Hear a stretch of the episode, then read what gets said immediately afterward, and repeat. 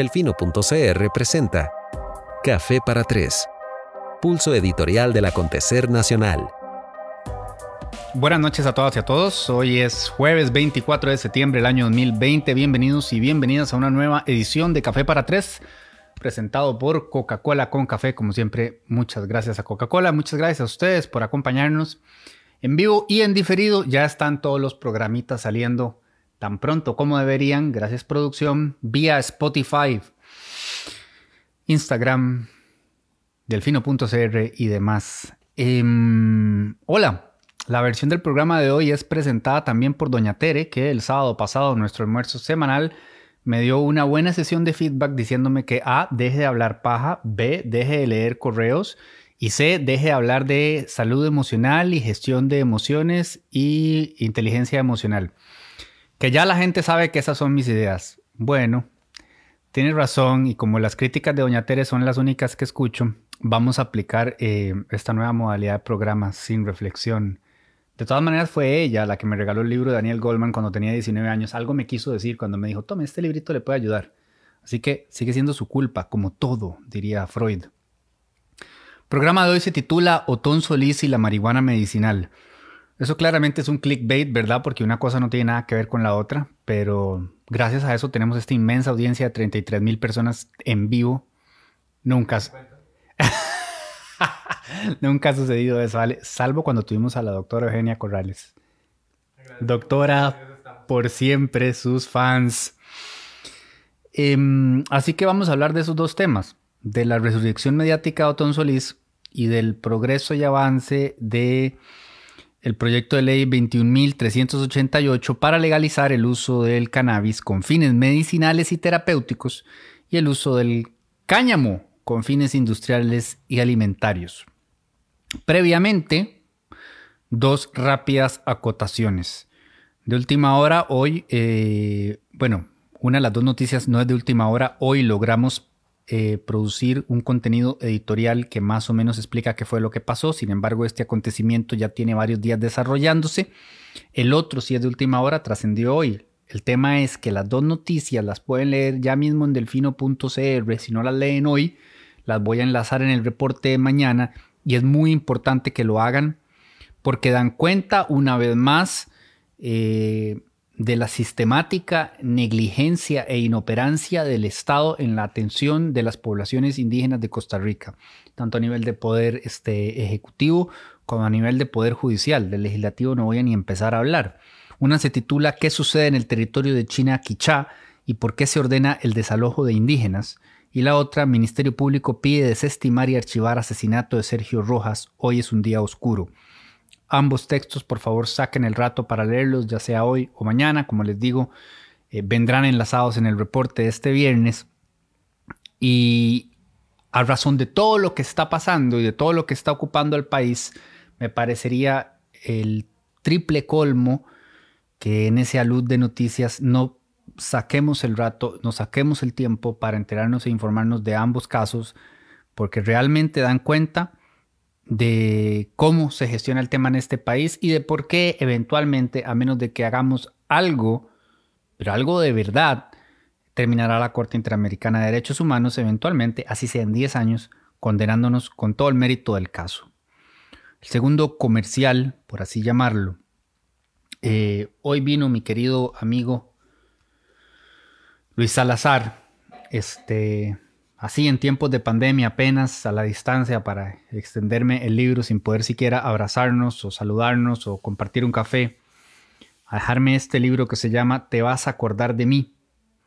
Lo escribió Luis, lo ilustra Ruth Angulo eh, y es la historia de Carmen Morales Jenkins, a quien yo tuve el gusto de conocer durante mi paso por Grupo Nación. Carmen trabajaba en Grupo Nación en aquel entonces, ella ya se pensionó, su historia es realmente notable, ya lo era entonces, ahora tiene mucho más eh, que contar.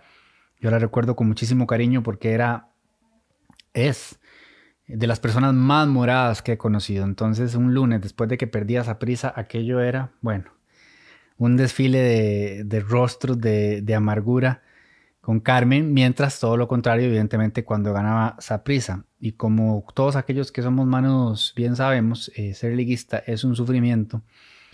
Carmen se daba gusto eh, riéndose de, de, uno. Así que a Carmen le mandamos un abrazo fuertísimo y a todas y todos ustedes les invitamos este sábado a las 2 de la tarde, sábado 26 de septiembre, la presentación digital, por supuesto, de Te vas a acordar de mí en el Facebook de la Asociación Síndrome de Down de Costa Rica. Sábado 2 de la tarde, por supuesto, en la presentación.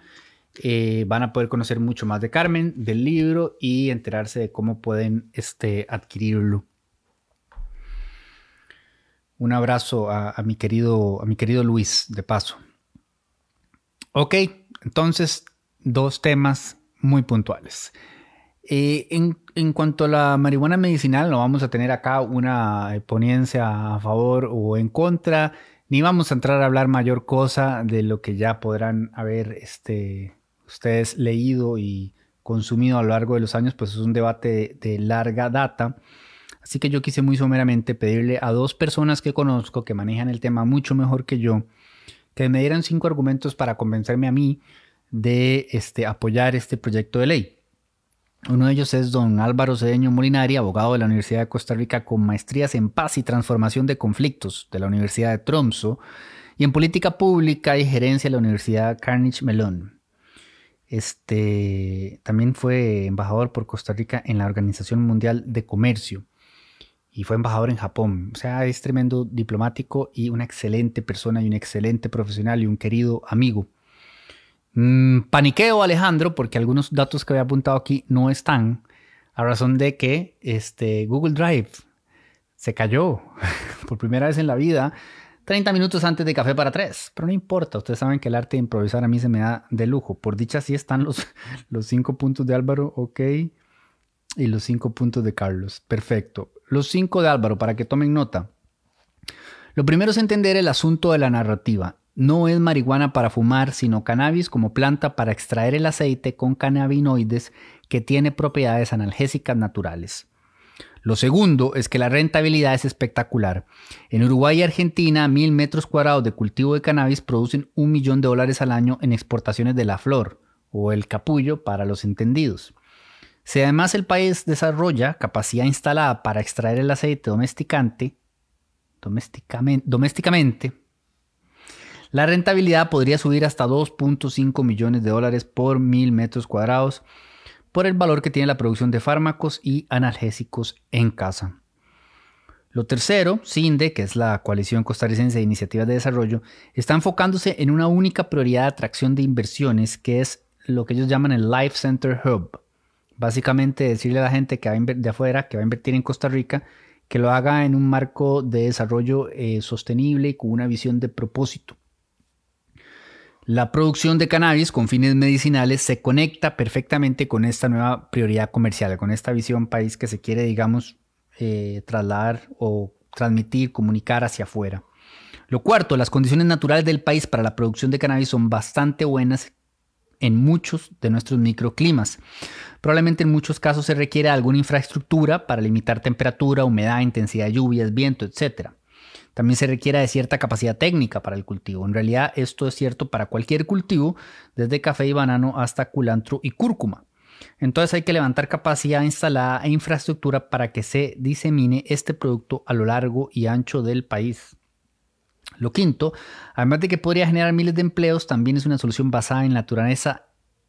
Esto, solución basada en naturaleza se le conoce como SBN que es la orientación precisamente que lleva al mundo desarrollado para mitigar las causas del cambio climático. Y Costa Rica quiere ser el primer país en tener una política nacional en SBN.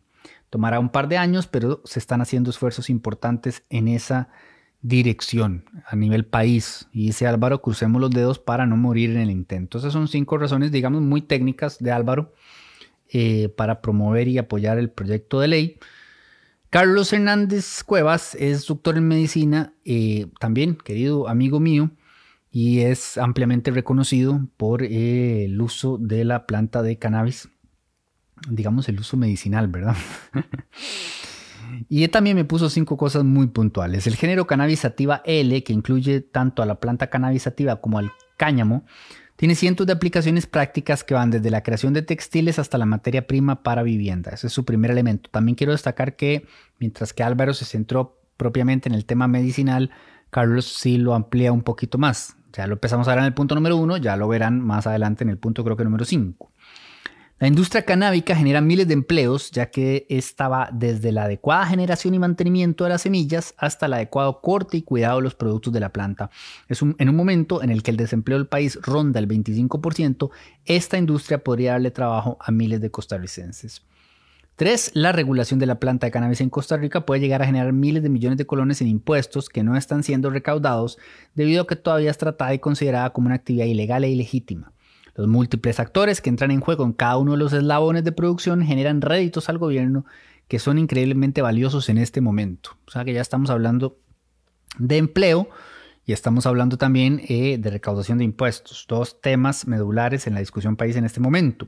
Cuatro, si se aprueba de manera completa, la, la, planta de cannabis puede posicionar a Costa Rica como líder regional en múltiples ámbitos como la investigación científica, el avance en medicina y un, un, punto de encuentro para el turismo canábico mundial. No sé si aquí Carlos está sugiriendo que se apruebe también para su consumo recreativo o simple y sencillamente que a partir de este, su cultivo y explotación para usos medicinales y de investigación, de todas maneras se generaría una cuota de turismo interesada en, esa perspectiva.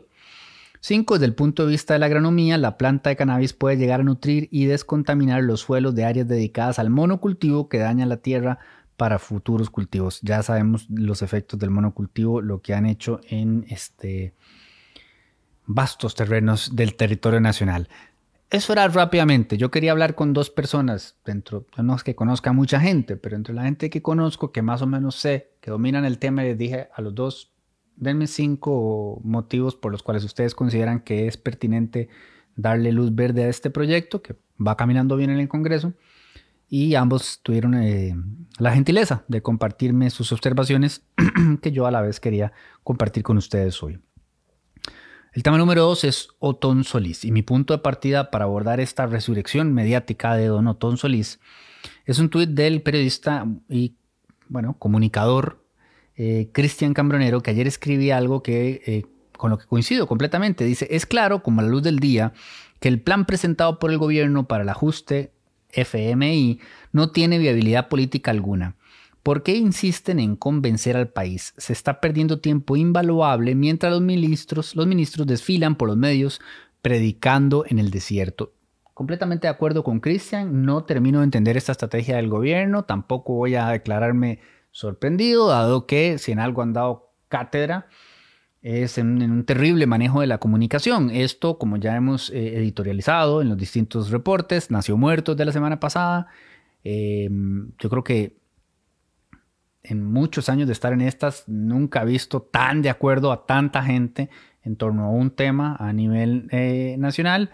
Fue rechazado antes de siquiera llegar a las escaleras de la Asamblea Legislativa y sin embargo, el gobierno ha continuado esta semana haciendo gira de medios con Don Elian, eh, tratando de, como bien dice Cristian, eh, predicando en el desierto, ¿verdad? Vendiendo una botella que por dentro no tiene nada. Entonces yo quería hacer un par de acotaciones antes de hablar propiamente de Don Otón. A mí me parece que la gira de medios de Don Elian Villegas Valverde, ministro de Hacienda, ha sido un fracaso.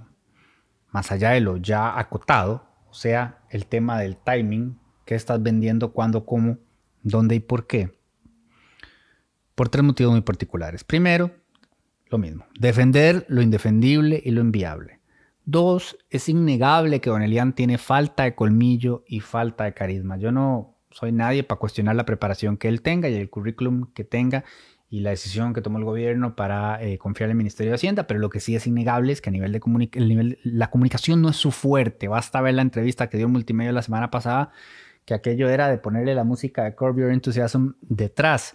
Y como ese episodio ha tenido dos o tres o cuatro más en los que no se le ha visto proyectar eh, la firmeza deseada para una persona que está en ese puesto. Y aquí me voy a permitir hacer gesto de corazón y recordar a Doña Rocío, que es exactamente el antónimo, ¿verdad? La, la confianza que tenemos audiencia hoy y hacen así también.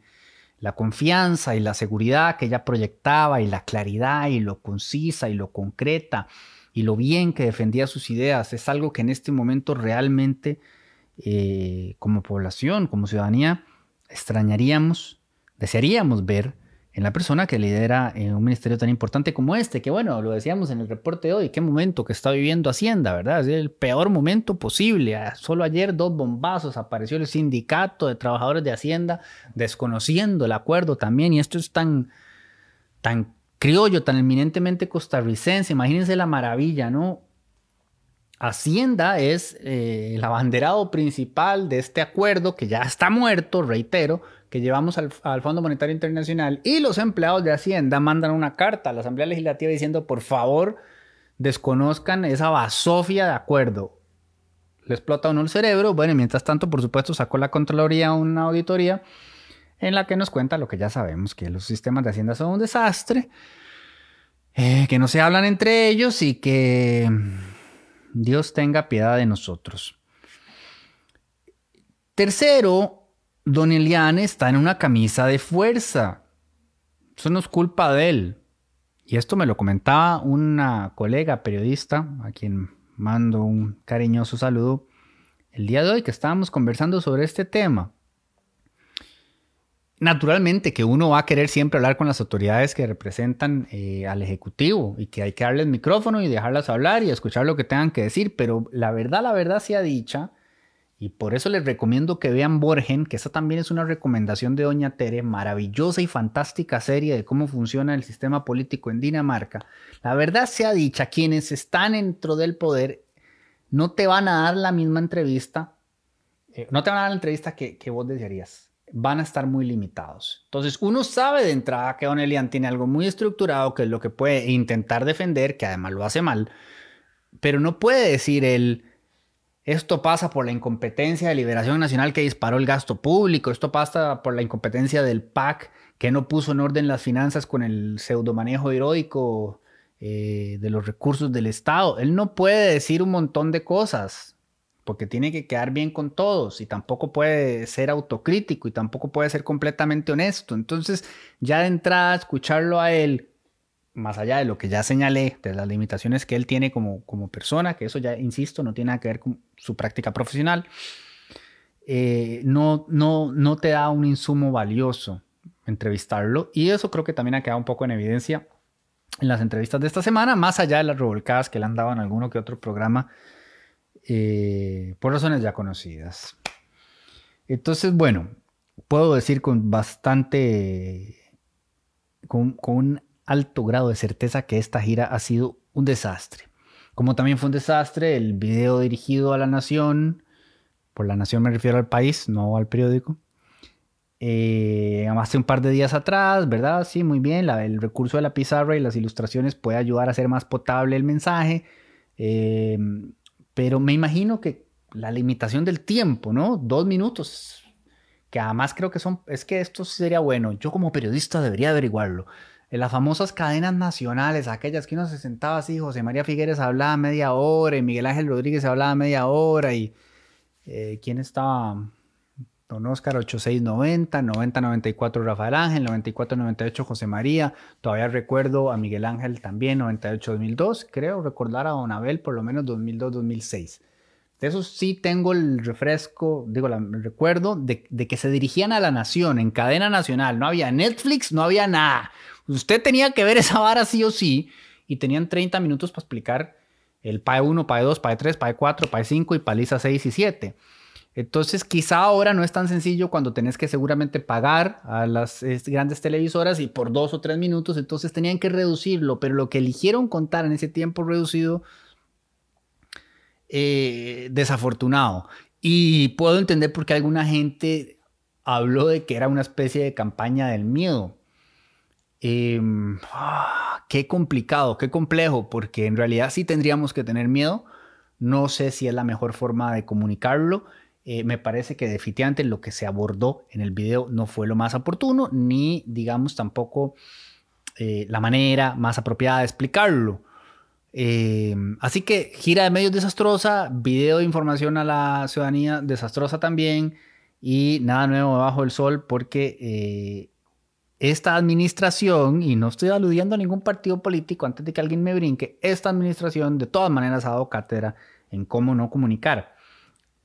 Así que en ese contexto nos estamos moviendo en un momento realmente complicado para el país donde todos tenemos claro que hay que ir al FMI y que no queda de otra. Don Elian no a pie con bola. Y mientras tanto, otra colega periodista me decía, es que aquel anda, hoy me decía, anda como revólver chocho, refiriéndose a don Rodrigo Chávez Robles, ex ministro de Hacienda. Para aquellos más distraídos y dispersos, les hago una línea de tiempo de lo que implica ser ministro de Hacienda. Es más estable el puesto de director técnico en Turrialba. Primero fue doña Rocío, después fue don Rodrigo y ahora es don Elian. Don Rodrigo estuvo ahí como una Semana Santa, porque lo que duró yo creo que fue como seis meses. Este, ahora está afuera. Y mire cómo agua para chocolate está ese señor. Entonces ahora él también anda en su propia gira de medios. Fue advertido esto por Delfino.cr de la semana pasada. Yo dije que los dos iban a hacer lo mismo al mismo tiempo y así tal cual fue. Y a donde sea que lo invitan, él va. Si yo le hubiera dicho, don Rodrigo, ¿por qué no viene Café para tres? Él hubiera venido. Y de, está soltando, ¿verdad? Decía yo, está sacudiendo todos los esqueletos. Es que estaba pensando en esqueletos. Todos los esqueletos dentro del closet y diciendo un montón de cosas que muchas de las cuales ya sabíamos, eh, otras quizá no tanto eh, de angustiantes y preocupantes acerca de Hacienda, más allá de que también ha dicho que el acuerdo que le llevaron, que le pensaban llevar al FMI era inviable, eh, que no es lo que necesita el país, este, y que de todas maneras el fondo lo habría rechazado a puertas, o sea, terrible. Eh, tras cuernos, palos, y tras palos, paliza, de nuevo. Entonces, hay que prestarle atención a don Rodrigo. Yo siempre les digo a ustedes, eh, hay que escuchar a todas las personas de los diferentes Em, de las diferentes perspectivas que tengan. Yo diría, procuren escuchar a las sensatas, ¿verdad? Y ojalá las bien intencionadas. Eh, yo pienso que don Rodrigo es una persona este, sensata, bien intencionada, muy bien preparada y con un conocimiento técnico eh, de primer nivel que habla con, con mucha este, propiedad. No lo veo precisamente como tendiendo puentes, ¿verdad? Eh, no sé si más bien quemándolos, pero, pero escúchenlo. Ahora, ya llegamos a Donotón, porque es que a mí me va a costar mucho venderles a ustedes que quien hay que escuchar en este momento es a Donotón y ya me van a llenar esto de odio en los comentarios y verdad, y quién sabe, bueno, las de siempre, uno ya sabe cómo es esto. Pero antes de eso yo quiero hacer una pausa comercial para recordarles que la gente que siempre sale jodida, más allá de las poblaciones vulnerables que sistemáticamente eh, sufren todo el tiempo y por supuesto la clase baja, pero una y otra vez cuando se habla de ajustes, eh, la, que lleva mazo es la clase trabajadora. Hola, mucho gusto, usted y yo, aquellos que tenemos que trabajar mes a mes para pagar nuestros recibos y para pagar nuestros alquileres y si no tuviéramos trabajo nos llevaría candanga. Bueno, eh, esos, son los que, esos somos los que solemos llevar palo. Yo sí puedo decir clase trabajadora, no, ah, no, no suena eh, inverosímil como cuando lo dice Don Otón o Don Fernando, que se refieren a sí mismos como clase media. ¿Qué? Este, ¿Qué pasa con nosotros? nosotros no tenemos representación. Eh, ¿Vamos a llevar palos? Sí o sí. Tenemos que saberlo desde ya. Pero no tenemos nadie haciendo lobby en nuestro nombre. Y eso es un poco nuestra culpa porque como ciudadanía, pues como que no nos hemos organizado lo suficiente. Pero sepan ustedes con toda claridad eh, que los sectores que representan, por ejemplo, Em, los empleados públicos, sindicatos, los grandes empresarios, cámaras. Esas dos fuerzas siempre están ahí, siempre van a saber cómo ejercer presión y son usualmente vistas desde mi punto de vista erróneamente como, ¿verdad? Como, como disímiles, o sea, como que no hemos logrado ser esa Irlanda que siente a todo el mundo hablar para, para conciliar un camino que reparta el palo y que permita la prosperidad a la mayor cantidad de gente, sino que todo es aquí una dicotomía y, este, y una polarización violentísima, dentro de la cual en el intermedio, ensanguchados, quedamos todos los demás sin voz ni voto. O bueno, voto cada cuatro años que vamos y hacemos lo primero que se nos ocurra. Entonces tomen eso en cuenta. Eh, porque los que vamos a salir jodidos sí somos todos esta vez. Eso es innegable y es un poco a lo que voy cuando les digo que queramos o no, o quieran o no, hay que escuchar este, a Otón Solís. En medio de todo este desmadre ha regresado. Después de ese silencio autoimpuesto. wow, eh, no sé, las señales que se me mandan desde el auditorio no las entiendo. Si desea hacerme llegar algún comentario pertinente, por favor, con formato old school escrito, porque no tengo ni el celular. Algo tiene que decirme aquí una importante fuente que tenemos de visita, a más de seis pies de distancia, por supuesto. Eh, Donotón, desde que entró al BCIE, no habló más, ¿verdad? Este silencio total. Y un poco lo que se dijo fue que como él está en el BCIE, pues ya no podía opinar de la situación país y de ahí eso obviamente levantó muchas suspicacias y comentarios y tal, pero el tipo, gone in 60 seconds. Ha vuelto, ha regresado, es el retorno del Jedi Em, y uno podría decir que seguramente ha decidido regresar porque así de güeyza está la cosa. Él está diciendo, y yo no soy nadie para cuestionarlo, que esto sí puede opinar, porque como Costa Rica es este socio, codueño y acreedor, deudor, amante, etcétera, del BCIE, está en el mejor interés del BCIE que Costa Rica no se descalabre por completo. Entonces, que, digamos, amparado en eso, él ha regresado. Em, ayer o anteayer, me parece, publicó un post en Facebook que se viralizó de inmediato. Es altamente probable que muchos de ustedes lo hayan eh, recibido. Recomiendo este, su, su lectura con reflexión y con un buen café al lado o con su Coca-Cola con café. Ellos no me piden que yo haga eso, yo lo hago porque, porque quiero. Este, entonces sí, a mí me toca venderles la importancia de escucharlo. Partan de ese post en Facebook, que se los voy a enlazar mañana en el reporte también. Yo, yo tenía aquí escrito, eh, es una de las voces a las que hay que prestar atención en este momento, porque aunque podamos reprocharle una y mil cosas, siendo la primera de ellas en, en que terminó el PAC, aunque podamos diferir con él en muchas de sus posiciones ideológicas y políticas. Lo que no podemos quitarle, el mérito que no podemos desconocerle, es que es una de las personas en este país que más neciamente insistió y desde hace mucho tiempo en la necesidad de poner las finanzas del Estado en orden. Y todos recordarán aquel inusitado acuerdo entre don Otón Solís y doña Laura Chinchilla y en otros programas de Café para Tres desde hace años atrás lo hemos eh, aludido como un momento histórico en este país en la última década porque eso no pasa, es que eso simplemente no sucede y en ese momento sucedió y estamos hablando del 2011 y si esa propuesta de ellos hubiera salido adelante y no se le hubieran traído abajo, entre otros el propio PAC, eh, quizá la situación de Costa Rica, como lo dice el propio Tom, en este momento, o por lo menos en el 2018, cuando nos cayó el paquetazo, perdón, el plan fiscal, no estaría eh, tan comprometida o no hubiese estado tan comprometida. Entonces, em, hay que reconocerle a Onotón que este ha sido un tema por el cual ha luchado por mucho tiempo y del cual está ampliamente informado. Por esa razón, eh, los invito a leer el post de Facebook y los invito a escuchar este, y mi saludo a Vilma Ibarra porque está, está pegando hit tras hit. Donotón, hasta donde tengo entendido, no había dado ninguna entrevista, se la dio a él hoy a ella hoy en la mañana. Eh, el programa estuvo muy interesante, les recomiendo escucharlo. De todas maneras, yo voy a dedicar el reporte de mañana a hacer una especie de resumen de las principales ideas de Donotón Solís. Eh, o por lo menos las que compartió hoy en el programa con doña Vilma Ibarra.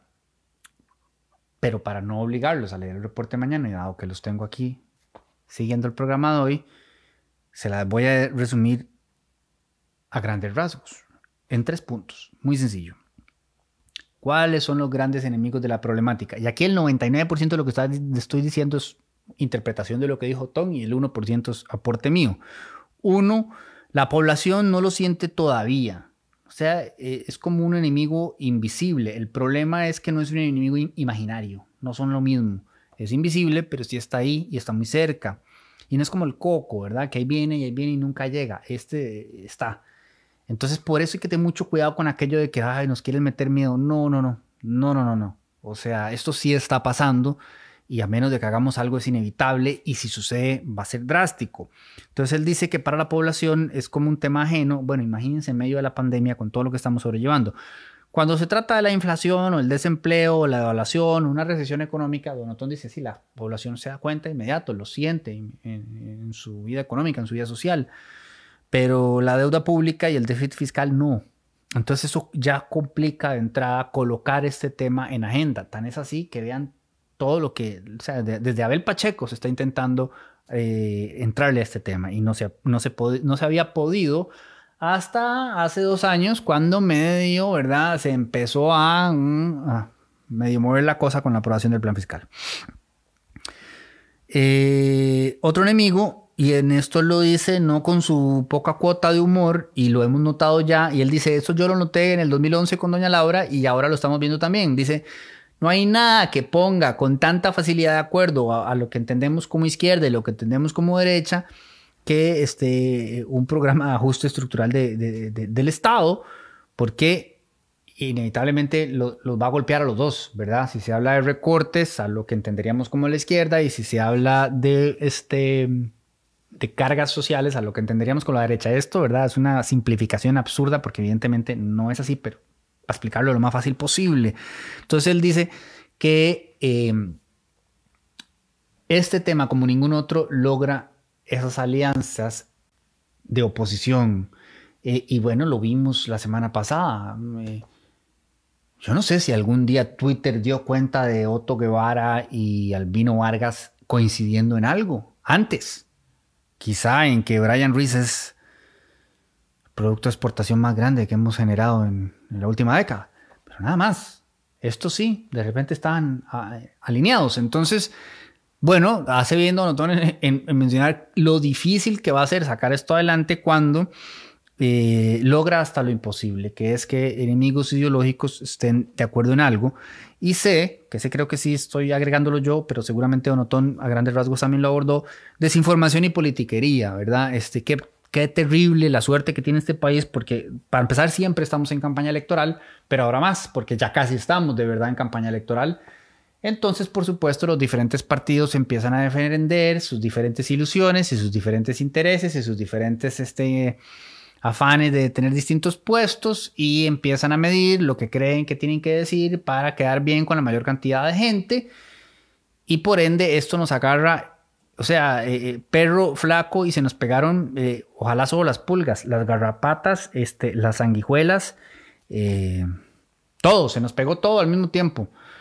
Porque no podríamos estar en una situación más compleja gracias a la pandemia y, y ahora tenemos a gente haciendo politiquería barata y por supuesto a diversos líderes de opinión este, de hablando paja. Y eso es, dificulta mucho que esta discusión pueda tener la altura que necesita. Así que ese es el, primer punto, en resumen, del, mensaje de Otón Solís. Pasa adelante, por favor, dama. Lo segundo que él quiso resaltar es que tenemos que entender que no hay una salida fácil de esta situación y que no hay una solución mágica. Eh, todo el país va a tener que sacrificarse y nadie quiere escuchar eso porque ya todos sentimos que estamos eh, sobrellevando el sacrificio de nuestras vidas con todo este tema de esto es una falta de respeto nunca antes vista. con todo este tema, por favor, por favor, adelante, adelante. Eh, con todo este tema de la pandemia, ya nos sentimos más que golpeados. y se nos está avisando que viene un golpe más eh, y que es inevitable y nadie quiere escuchar eso. Lo que pasa es que es una paz que vamos a tener que hacer porque no hay alternativa, porque la alternativa es muchísimo peor y eso es lo difícil eh, lo difícil de entender, porque aquello es una expectativa del fatalismo, pero que el pensamiento mágico nos hace pensar que tal vez no. Eh, entonces, quizá no la jugamos, no, no la podemos jugar.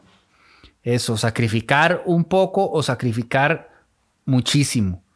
Y mientras más rápido entendamos eso, mejor. Y esto no tiene ningún tinte ideológico o político de ningún tipo.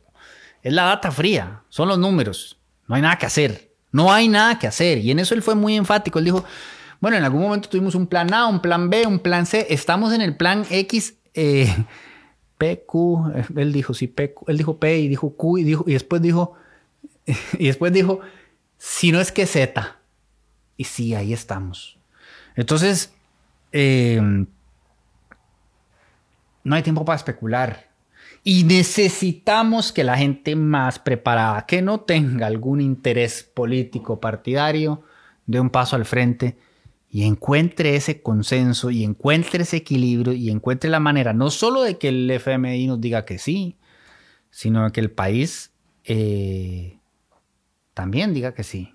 Porque si la Asamblea eh, no acepta la propuesta que ideemos y ya la primera la hizo pateada, el tiempo va a seguir pasando. Y ya vimos ahí las este, observaciones que adelantó, por ejemplo, el ministro de, de Seguridad eh, esta semana. Una situación complicada, donde se tuvo que presentar un presupuesto donde de, se habla de recorte de gasto, pero a la larga es, aquí va menos plata para que parezca que estamos recortando, pero en algún momento del año que viene la vamos a necesitar y después tal vez la pedimos por presupuesto extraordinario entonces. Más, estamos quebrados. Y las consecuencias de esto ojalá fueran tan sencillas como en primera instancia parecen, como ah, que cierren tal cosa, que cierren tal otra. No, nos van a golpear a todos, a toda la población. Y ese es el punto C eh, de Donotón. Si no nos ponemos de acuerdo, las consecuencias en efecto podrían ser mucho peores que las del 80. La cita de les, la experiencia de inicios de los 80 sería un juguete a la par de lo que estaríamos enfrentándonos ahora. Eh, sé que buena parte de los que nos, de quienes nos escuchan, recuerdan la experiencia de los 80. Y lo último que necesitamos es que eso quede como un juguete a la par de lo que podríamos enfrentar ahora, en este momento, de todos los momentos posibles. Así que por ese motivo, tengo la desfachatez hoy de ponerle la cara y decirles, por favor, escuchen eh, a Donotón, lean el mensaje que escribió ayer, escuchen el programa de hoy de Hablando Claro con Doña Vilma tanto el mensaje como el programa los enlazaré en el reporte de mañana, donde también haré mi mejor esfuerzo por este, interpretar y resumir las ideas que él compartió. No podemos seguir dilatando esto. La solución tampoco puede ser patear la bola, que eso puede ser algo muy atractivo para el gobierno, como bueno, hagamos un remiendo acá y el que lo hereda, que vea qué hace. Y básicamente eso venimos haciendo hace mucho tiempo y ya llegó el momento donde ya no se puede hacer más. Eh, va a ser doloroso el tema es qué tan doloroso va a terminar siendo y sigue todavía estando en manos del país. Necesitamos liderazgos reales, genuinos, claros, comprometidos, transparentes. Todo lo que no estamos viendo en este momento. Por hoy es todo. Espero que todas y todos estén muy bien, que pasen una excelente noche. Nos veremos el próximo jueves, como siempre, a las 8 de la noche aquí en directo en Facebook. Facebook, dijo Doña Tere. Bueno, es que es increíble. Te vamos a seguir invitando a nuestra querida Trilce. Te mandamos amor y cariño como siempre. Gracias por honrarnos con tu presencia, Trilly. Que pasen todos una muy buena noche. Todas y todos muy buenas noches. Muchas gracias. Nos vemos. Chao, chao.